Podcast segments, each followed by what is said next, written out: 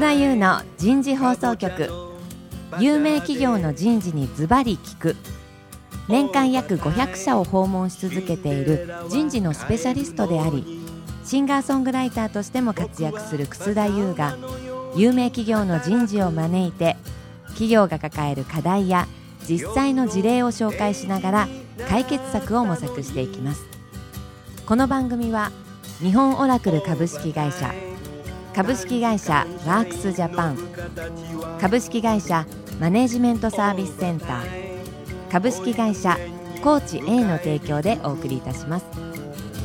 管理職の僕があとはやるから。はい楠田優の人事放送局。皆さんこんにちは。パーソナリティの楠田優です。えー今日は東京港区の赤坂にあるプロフューチャーの23階のフロアから、えー皆様に番組をお送りしたいと思います。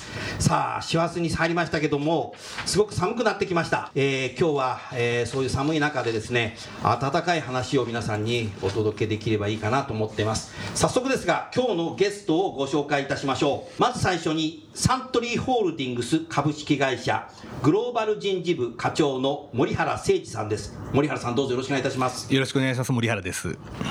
続きまして日産自動車株式会社人事本部日本人事企画部人事企画グループ担当部長の福武元弘さんですよろしくお願いいたします。よろしくお願いします。えー最後に今回のスポンサーを務めていただいています株式会社マネジメントサービスセンター事業戦略本部シニアバイスプレジデントの伊藤智子さんです伊藤さんどうぞよろしくお願いいたしますよろしくお願いいたします。はい皆さんどうぞよろしくお願いします。今日から4週にわたりテーマをリーダーシップブランドの構築ということで進めていきたいと思います。今日第1回目のテーマは企業価値を生むリーダーの要件です。えー早速ですけどサントリーの森原さんぜひあの最初にですね今サントリーさんの事業について少し解説をしていただけますか？はい。草先生ありがとうございます。と今サントリーグループはですね売上高でいうとまあ約2.7兆円。2.7兆円。はい、はい、そのうちまあ海外比率が最近富に高まってまして約4割もう4割になりましたか。えーになってきました。すごいですね、はい、でまあ元は、えー、とお酒からスタートした会社なんですけれども、はい。昨今やはり清涼飲料の比率が上がってきてましてですね。えっとグループ全体でいうと約5割超が清涼飲料おともうそうなんですね、はい、ですので、まあ、あの学生さんにしてみるとですね、まあ、はいお酒の会社と思ってわ入った我々の面接で清涼飲料のことを語られるということがまあよくあって、たまに面食らったりすることもあったりします。で、えーまあ、従業員ベースでいうと約4万人。4万人。海外の比率は売上よりもやや高くて、まあはい、約6割が海外で働いているという状況でまあ、あ売上それから要員ベース合わせて急速にグローバル化が進んでいる状況にあります。はい。はい、もう一つ、あの我々今、状況として思っているのは、はい。えー我々扱っている商品がやっぱりお酒、清涼といった嗜好品の部分で、はい。やっぱり現地のニーズ、その方々の生活に根ざしたニーズにどう応えていくかというのが我々の課題、ポイントだと思っています。はい。ですので、もちろん M&A で事業を拡大している部分もあるんですけれども、はい。各エリアでしっかりもうビジネスをしている会社を買収して、会社の文化とか考え方みたいなのを大事にしながら、グループとしての一体感を出して、シナジーを出していくかとはいいうチャレンジを今しているっていうのが、我々の大きな状況になります。なるほど。ありがとうございます。それでは続きまして日産自動車さんぜひお話をいただきたいと思います。福武さんどうぞよろしくお願いします。はい、お願いします。えっ、と日産自動車はですね、まああの自動車ビジネスを基本にやっておりまして、現在の売上高はですね、約12兆円ということになります。12兆円はい。はい。でそのうち海外のですね販売の比率は今はえー約88%と。88%が海外の売上高比率ですか？え。ーそういうことになっております。はい。でそのビジネスをですね、えっと、グローバルに15万人のあの従業員で、えっと、お客様に、えーサービスと、えー商品を提供しているということになります。はい。であの事業はですねグローバルに行っておりまして先ほど申し上げたようにあの88%が海外あの販売比率で各国にですね、はい工場が33個あります。はい。で販売のネットワークはあの160カ国にわたっているということで、経営もですね、ええ事業も、はいえーブランドもですねグローバル化していると、うんまあ、いうようなのがあの日産の今の状況かと思います。そうですね。えーただ今後ですねこれで終わりかというとそうではなくてですね、はい今後の自動車ビジネスっていうのはさらにあの環境変化が起こってきて、うん。さらにあのそのスピードも増していくと、はい。まあ、いうことになってくると認識してます。まあ、例えばですね、はい。車のあの電動化とか知能化というのが一つのキーワードになってます。そうですよね。新しいテクノロジーですよね。そうですね。で日産自動車もあの自動運転の技術はリーダーシップを取ろうとしておりますし、おー。パワートレインもですね、えーガソリンとかディーゼルだけではなくて、はい。電気自動車ですね、我々あの日産リーフとそうですねいうのを提供させていただいてますけども、そういうパワートレインユニットも変わってくると、はい。あとはあの車のあの知能化ということで、コネクティッドカーというんですけども、はい。車同士がつながると、いろんな社会インフラとか、車同士とか、例えばスマートフォンのようななるほど。まあ存在になると。うん、そうするとですね、 competitor は、えー自動車業界だけにかかわらず、例えばグーグルさんであったりとか、なるほどまあ、そういうことになってくるわけですね。うん。なので環境変化は今後もますますスピードを増しますし、グローバル化の度合いも高まりますし、えー複雑性が増していくと、まあ、そういうような環境にえーあると認識しています。なるほど楽しみでもあり人事の役割もそうですね。かなりトランスフォーメーションしていかないといけない。そうです、おっしゃる通りですね。ですね。で今ちょうどあの会社がですね、え今の中期経営計画が今年度で終わりなんですけれども、あの次の中期経営計画を今策定中でありまして、はい。まあその中でも人事も一つのファンクションとして、えー、NEXT の HR のミッドタームプランを考えなきゃいけないと、まさに先生にご指摘いただいたビジネスにどう貢献するかというのをですね、あのまあ検討しているような状況であります。うんはい、ありがとうございました。さあ、それでは今日のテーマですけど、企業価値を生むリーダーの要件ですけども、今日のサントリーさんも、日産自動車さんも、かなりカリスマなね、トップの方がいらっしゃいますけど、森原さん、サントリーさんでは、今、その、どのようなリーダーの要件を持ってですね、取り組んでいらっしゃいますか？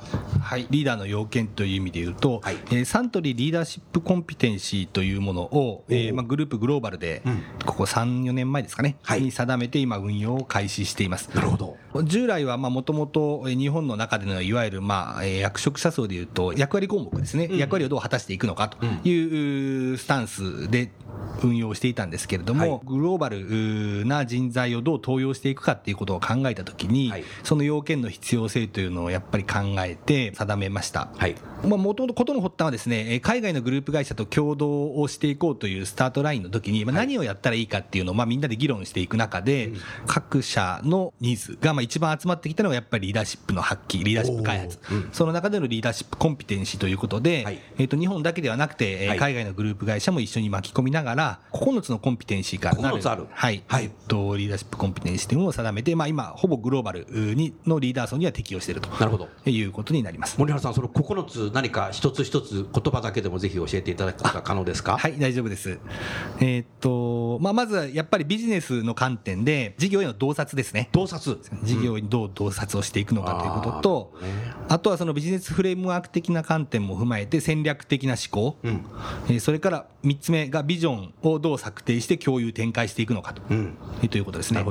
その次に、まあ、あこの変化の激しい時代の中でどうイノベーションを起こしていくかということで、4つ目が革新と創造。それから5つ目が変化への対応です、ね。なるほどはい。あの、まあ、リーディングチェンジっていう英語があるので、まあ、そちらの方がもしかしたら分かりやすいかもしれないですけれども、うんあ5つ目。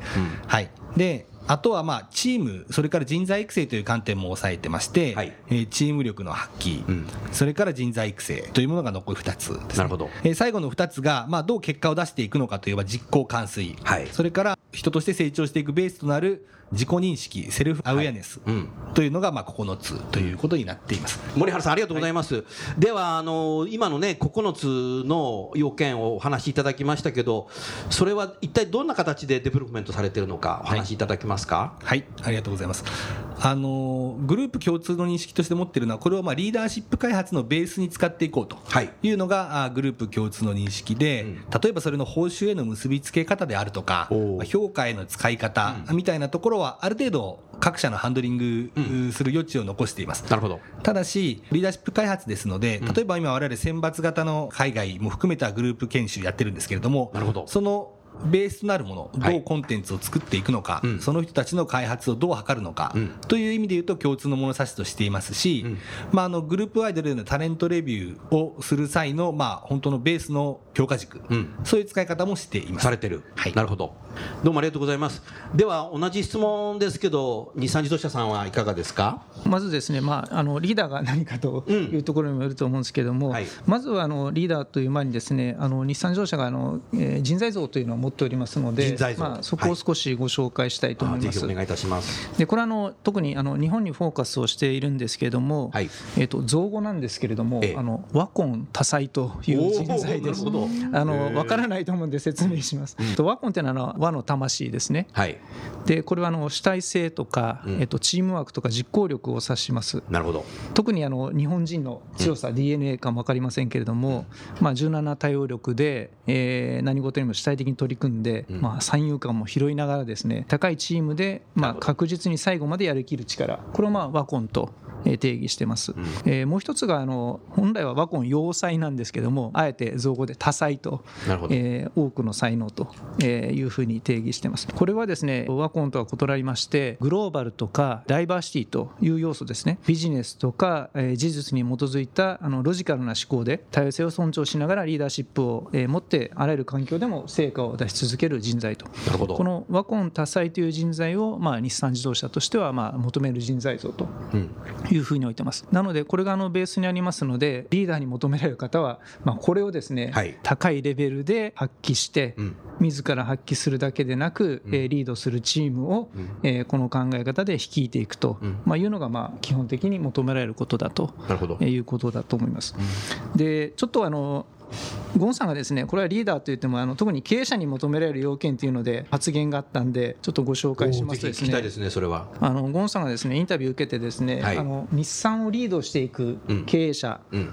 に求められる要件って何ですかとうん。聞かれたときに、えーゴンさん3つ答えまして、はい。1つはですね環境を理解する力ですと。で特にその何が変化をもたらしているかを把握する力、うんまあ、これが大事だとうん言っております。で2つ目があのそうした環境変化に対して対応を考えて勇気を持って実行する力ですと。なるほどで3つ目が、えー実績を出す力、まあ、先ほどのあの実行する力だけじゃなくてですね単に頭で理解して実行に移すだけじゃなくてきちっと実績を出すことで、まあ、価値というのが初めて生まれると。厳しいですけどね。まあ、こういうふうに 定義してますそうですね。これはあの経営者について聞かれたあの問いなので、うん。まあ、こういう回答にはなっていると思うんですけれども、はい。うん。で先ほどまあ事業環境の変化を申し上げたようにあのやっぱりあの経営とか事業とかブランドが全部グローバル化してますから、はい。今後リーダーに求められる要件というのも、うん。やはりあのグローバル化あとダイバーシティ変化複雑性への対応力と、はいうん。まあ、こういうものがですねよりあの重要になってきているのかなというふうに考えています。なるほど。ありがとうございます。伊藤さん今のサントリーさんと日産自動車さんのねお話を聞いて何かいかがですか？あの2社さんとも、まあ、そのどうやって人材を作っていくかと、はい。で特に強い、まあ、CEO、まあ、強いカリスマで経営を、まあ、会社をドライブしている、まあ、経営者のもと、はい。タレントをどう作っていくかと、そこであの逆にどういう要件が重要かっていう話を各社さんからお伺いしたんですけれども、はい。こういうものをそう作ろうと言った時に、うん。まあ、例えばどんなプロセスを踏んだりあるいはどんなディスカッションをしてこれを作り上げていったのかと、うん。で大体多くの会社の場合経営はまあ大きいことは言うんですけれどもこれをやっぱり現実にインプリしていったり、うん。それから実際に例えばましてやグローバルで共通に使っていこうっていうものを、うん。やっぱり例えば9つに絞るとか、うん。あるいはいくつかの要件に整理をしていくっていうところで、うん。人事が果たす機能っていうのは大きいと思うんですね。そうですね。で私たちもそういう相談はいろんな会社さんで受けるんですけれども、はい。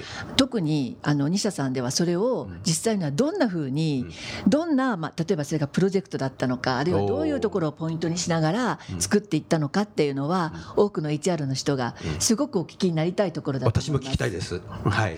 福武さんはいかがですか？少しあの回答の前にですね状況をご説明したいんですけども、はい。あの日産自動車はですねビジネスリーダータレントの開発にアライアンス以降取り組んでまいりまして今何が起こっているかというと経営層を見てもですねノンジャパニーズの比率は高まってきましたしやっぱり年齢という軸はまあ一切ありませんのでえ若手の投与っていうのもどんどん進んできました。とアライアンス以降まああの十数年経ってですねはい。えーふと見渡してみるとキーポストに占める、うん。えー日本人の比率っていうのがですね下がってきているというような現象になります。うん。でこれはあのそうしてきたからそうなっているというのもあるんですけれども、やはりあの日産はですね日本が DNA の、えー自動車会社であることを大切にしたいですし逆にあの自動車っていう商品はですねお客様は結構どこの国のブランドかって結構見てるんですよね。なるほど。そういう時にやっぱり日産の日本らしさっていうのが失われるっていうのはあのビジネス上もこれあの良くないというふうに危機感を持ってます。そうした時にやっぱり日本人のビジネスリーダーがある適切な割合で、はい。えーきちんと貢献しているっていうのがうんうん。課題だと、うん。まあ、いうことになりました。はいそこでですねあの昨年ですね、えっと、日本タレントマネジメント部と日本タレントマネジメント部。冠に日本というのをつけてですねこれまではグローバルタレントマネジメント部しかなかったんですけどおーなるほど。も日本タレントマネジメント部っていうのを作りまして、うん。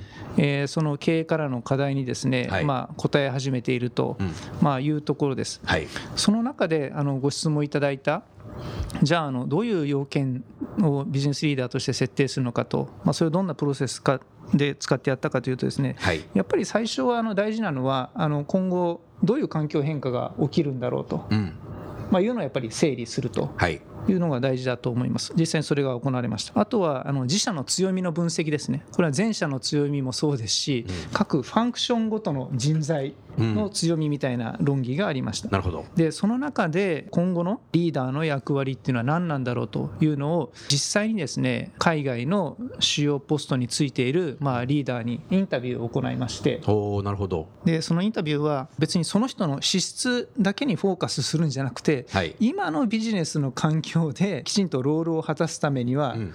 どういうことが必要ですかと。おー。今後じゃあさらに何が必要になりますかと、うん。まあ、そういうこうなんですかね、うん先未来を見たような、まあ、インタビューをしました、まあ、そこでまあ整理というのを一つしたのと、うん。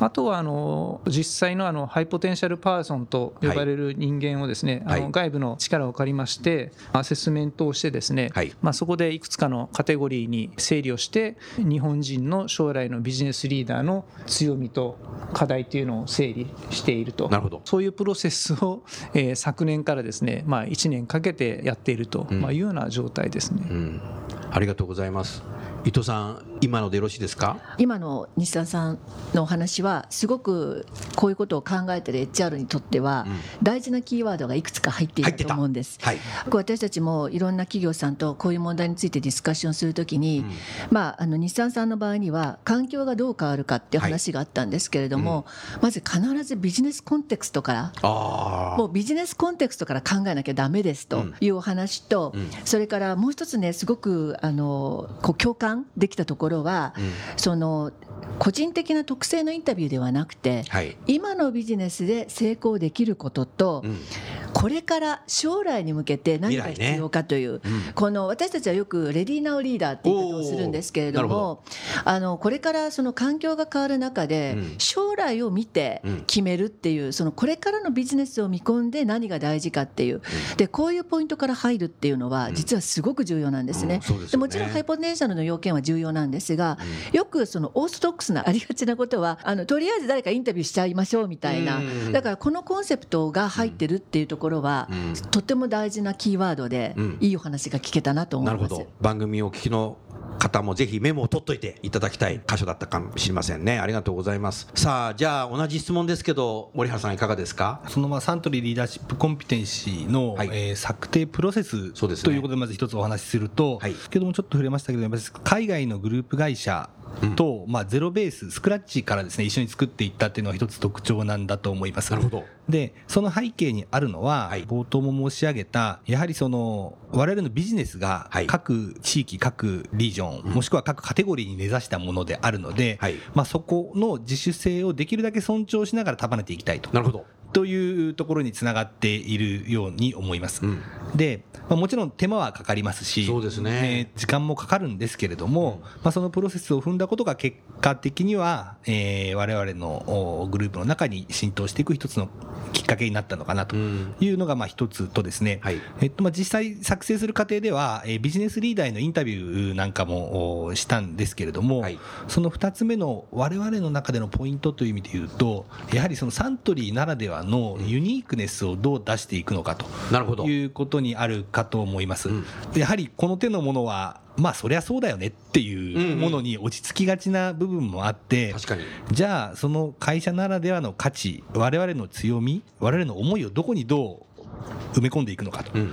で、まあ、そこは幸い我々のグループはですね、えっと、創業者精神というものが、はい。まあ、1899年に鳥居商店というものが立ち上がって以来の、はい。まあファミリー企業ならではのですかね、うん。創業精神というものが非常に強くて、はい。その中でのキーワードがやっぱりやってみなはれという、まあ、チャレンジをどうしていくのかと。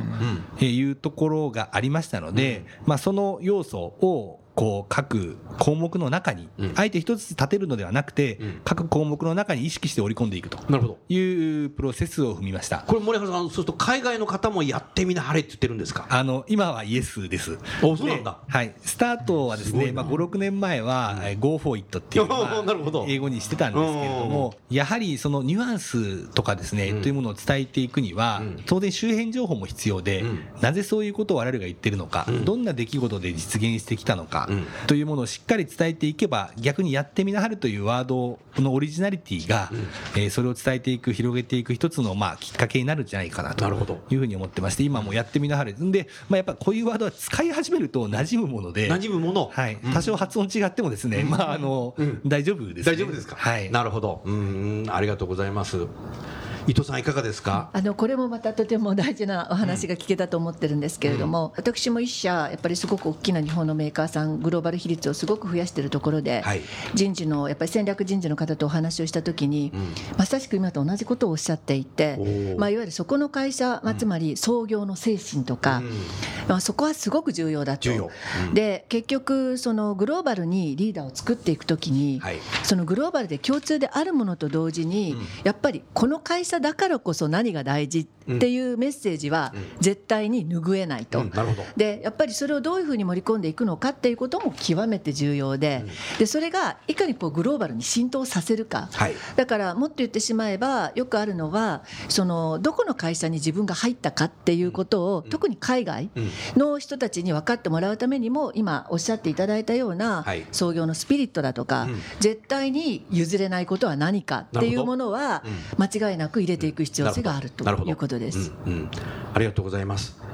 さあそれではせっかくですけどサントリーの森原さん、日産自動車さんに何かご質問ありますか？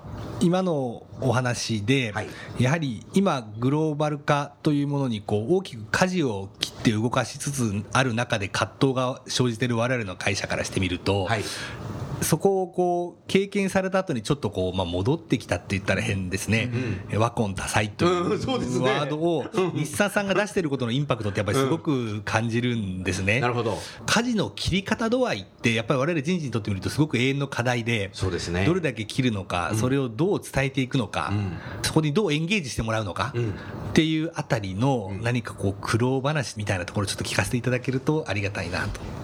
福武さんいかがですか？苦労話。苦労はたくさんしてる えっとまあ家事はですねあのある意味切りやすかったですと。あのトリガーは日本人のビジネスリーダーがですねキーポストについていないと。でそのタレントプールもですね、えー潤沢でないという、まあ、ファクトがありましたんでそこがあの今後のビジネス環境とか、えー日本の会社である、えー DNA という大事にするというトップマネジメントからの課題認識が提示されたので、なるほど。ある意味そこのドライブっていうのはですね、まあ、あの人事としてはまあかけやすかったかなと、まあ、それですぐにまあ部署を作って、えーイニシアチブを始めたということはあります。でそこのあの課題認識というのはゴンさんがですねそれを言ったということではなくてですねあの日産のあのエグゼクティブの中で結構共有されてたというか同じような共通認識があったと、まあ、いうのはあります。で我々ですね、まあ、あのビジネスも、えーマネジメント体制もプロセスも、はいえー人材もグローバルなんですけれども、えーそれに加えてあのルノーとのアライアンスなるほど。あとは、えー、他にもアライアンスパートナーを、えー、組ませていただいている会社がいくつかあるんですけれども、はい、あの意外と自動車ビジネスでアライアンスをこれだけやっていて、うん、えー、まあまあまあ成功している会社っていうのは少ないんですね。うん、なるほど。そうですね。確かに。意外と、うん、長く続いているっていうのはあまり多くはないんですね。でその時に何が大事なのかっていうと先ほども少しお話があったようなやっぱりあのなんかコアになる共通の価値観とか、行動様式みたいなものがないと、遠心力でですね、え全部振り回されて、あのきちんと、え狙ったところに効率的にスピーディーに、まあ、いけないと、このあのコアを大事にするっていうのがあったんですね。でそのコアの中に割とあの日本の良さみたいなのがやっぱり入ってるんですよね。なのでそんなに大きなですねコンフリクトはなく進みました。で当然あのやるにはさまざまな、えプログラムを準備したりですね、えしなきゃいけないので苦労はあのまだしている途中なんですけれども、はい、まあ、そういうような状況ですね。森原さんよろしいですか？ありがとうございますありがとうございます。じゃあせっかくですから福武さん今度は森原さん何かご質問ありますか？そうですね。ぜひあのお伺いしたいのはあの先ほど、えー、おっしゃっていただいたようにまああの割とあのカリスマ性のある CEO がいるという共通項はあるものの、えお話しされたようにあのなんですかね、えー、かなりあの、えー、サントリーさんっていうのはやっぱりあの創業家っていうものがですね、うん、えー、歴然とあって、まあ、それがこう脈々といい形で会社の DNA になっているというところが、うん、まあえー、弊社とは違うところかなと、うん、そういう時にやっぱりあのリーダーシップ開発という点において他の会社と違うような観点とかそういうのがもしあればですねあの教えていただければ。ありがとうございます。確かにですね我々はサントリーというまあ創業家、まあ、鳥居佐治一族になりますけれどもにのがすごく会社の柱なんだなという感覚はすごく持ってるんですね。サントリーのまあ人のところの部分での強みみたいな話をちょっとまあ議論していく中で、やっぱりファミリーであるとか、一家みたいな言葉っていうのがすごく出てくるのは我々の特徴なんだと思います。なるほど。はい。で、まあそことちょっとリーダーシップとの兼ね合いという意味で言いますと、ちょっとどれぐらい直接的かは分かりませんけれども、一つはそういうまあ寄るべき柱みたいなものがしっかりある中で、あのだからこそ自分自身の個性をしっかり発揮して、えー、こう引っ張っていくことができるみたいなそういう点は特徴の一つかなと思います。というのがちょっと裏返して言うといわゆるビジネスリテラシーっていうんですかね。そのオリジナリティを結構まあ大事にする会社であるがゆえに、うん、まあビジネスリテラシーみたいなとこやや弱いよねっていう、まあ、そういう課題認識もあって最近ちょっとそういうところも強く、えー、っとまあ、リーダーシップ研修の中で行ったりもしてるんですけれども、はい、強み弱みも含めてサントリーの一つ特徴というのはそういうところにあるかなというふうに思います。うんうん、はいありがとうございました。まだまだ続けていきたいんですけども、そろそろ時間になりましたので、えー、今日は、えー、この辺で、えー、終わりたいと思います。えー、次回は、リーダーシップの見える化について、えー、皆さんとお話をしていきたいと思います。それでは、サントリーホールディングス株式会社の森原さん、それから日産自動車株式会社の福武さん、株式会社マネジメントサービスセンターの伊藤さん、今日はどうもありがとうございました。どうもありがとうございました。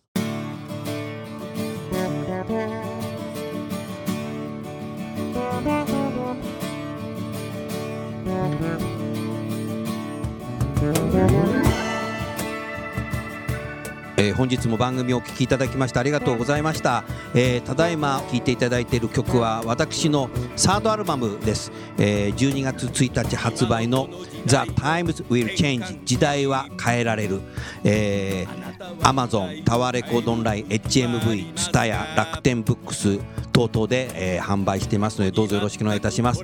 曲名だけをご紹介しましょう。若者の時代あなた育児なし感情労働輝け飛び出せグローバル人材目標管理の歌承認 Way Way Way そして最後に The Times Will Change です、えー、どうぞお求めいただいて聴いていただきたいと思います。よろしくお願いいたします。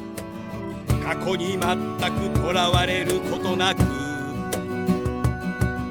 方たちと共に働き方を変えたい。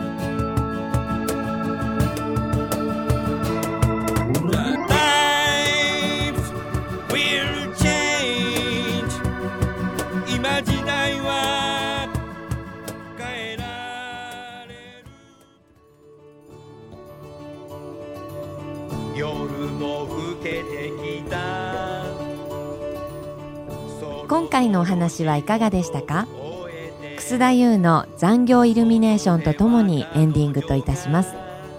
この番組は日本最大級の人事ポータルサイト HR プロのウェブサイトからもお聞きいただくことができます。